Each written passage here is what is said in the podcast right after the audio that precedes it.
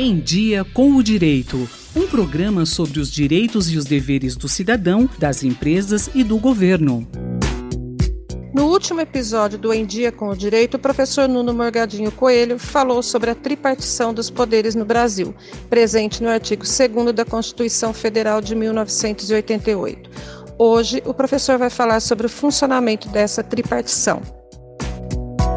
E a separação entre os poderes funciona bem? Já na obra do Espírito das Leis de Montesquieu, em que a teoria da separação dos poderes foi formulada é, modernamente, nós encontramos a preocupação com o equilíbrio entre os poderes. Desenvolve-se desde então no constitucionalismo americano, no constitucionalismo europeu, está presente também na Constituição brasileira, uma técnica conhecida como freios e contrapesos, checks and balances, que existe exatamente para assegurar que um poder possa controlar o outro, porque os três poderes são supremos, né? não existe nenhum poder é, superior a eles e, portanto, não há ninguém que possa efetivamente exercer um controle geral né, sobre o equilíbrio dos poderes no Brasil.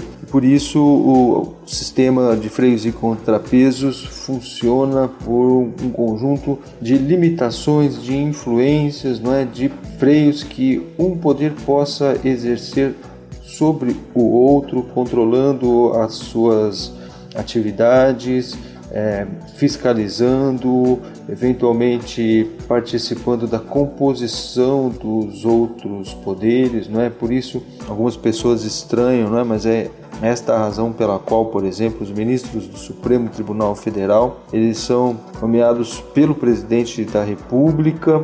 Então nós temos aí a, a participação do executivo na composição do poder judiciário, mas estes nomes precisam ser sabatinados não é? e, e aprovados pelo Senado Federal, com que um segundo poder venha participar da composição do maior é, órgão do Poder Judiciário Nacional. E assim existem muitas outras técnicas de freios e contrapesos. O Poder Judiciário ele controla a legalidade dos atos do poder administrativo, ele controla a constitucionalidade das leis é, emanadas pelo poder legislativo e de todos os outros atos normativos que eventualmente o executivo também possa prolatar. De outro lado, o Poder Judiciário só pode fazer isso observando as leis editadas pelo próprio Poder Legislativo, assim como também o Poder Executivo submete-se às leis do Poder Legislativo. Outro exemplo nós temos no processo de impeachment, de impedimento do Presidente da República, que se dá por processo que tramita diante da Câmara dos Deputados e do Senado Federal, é, neste último caso presidido pelo presidente do Supremo Tribunal Federal, são exemplos que nos mostram como os poderes eles funcionam concertados, como eles funcionam de forma articulada, pretendendo com isso a Constituição que um possa exercer controle e influência sobre o outro para é, assegurar o equilíbrio. Quais são as distorções que se verificam no seu efetivo funcionamento? Claro que esta é uma norma, como uma norma ela, ela pretende regular a realidade, ela não descreve a realidade de modo infalível. São normas exatamente na medida em que pretendem regular e transformar a realidade e apenas na medida em que podem falhar, não é? senão não seriam normas jurídicas, mas seriam leis naturais.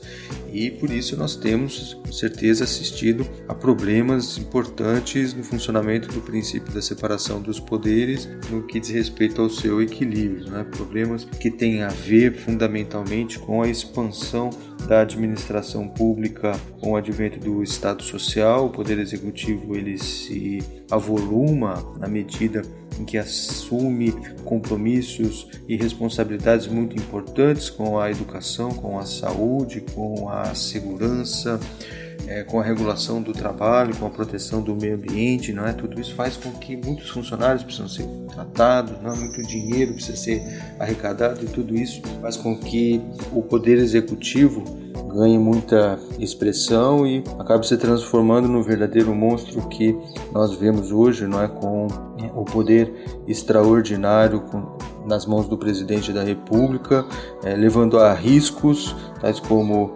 esses é que nós hoje também infelizmente assistimos, né?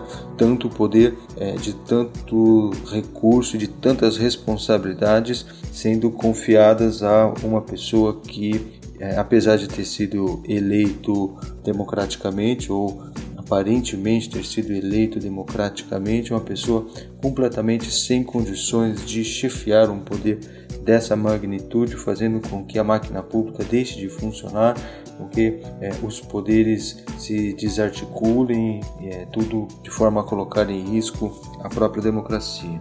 Este é e sempre foi o risco à separação dos poderes e, portanto, a própria Constituição enquanto garantidora da limitação do poder do Estado, dos direitos individuais e da própria democracia. Né? O agigantamento do poder executivo, a tendência de concentração do poder e de instauração é, de regimes autoritários a partir exatamente do funcionamento de um desses poderes assim tão avolumados.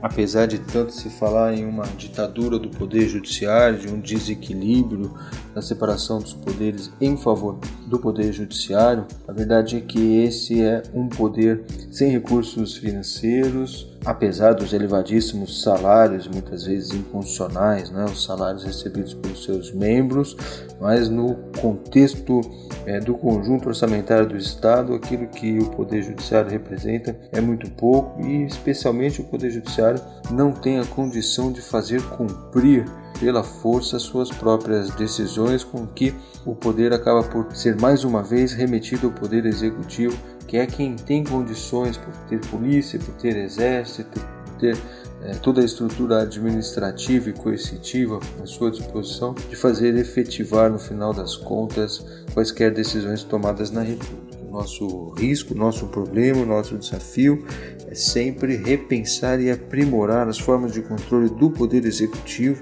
para que ele possa ser mais racional, para que ele possa ser mais autocontrolado e também possa sofrer controle externo da cidadania, das organizações, dos movimentos sociais, dos partidos políticos, dos outros poderes, para evitar que ele se transforme num poder capaz de sufocar todos os outros poderes da República e ameaçar a democracia.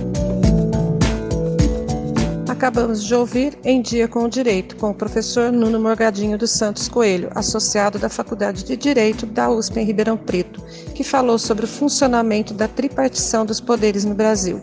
Se você quiser ouvir mais informações sobre o Em Dia com o Direito, é só acessar jornal.usp.br. Até a próxima edição. Rosimeire Talamone para a Rádio USP. Em Dia com o Direito, um programa da Faculdade de Direito da USP Ribeirão, coordenação do professor Nuno Coelho. Sugestões de temas ou críticas, e-mail em diacomdireito@usp.br.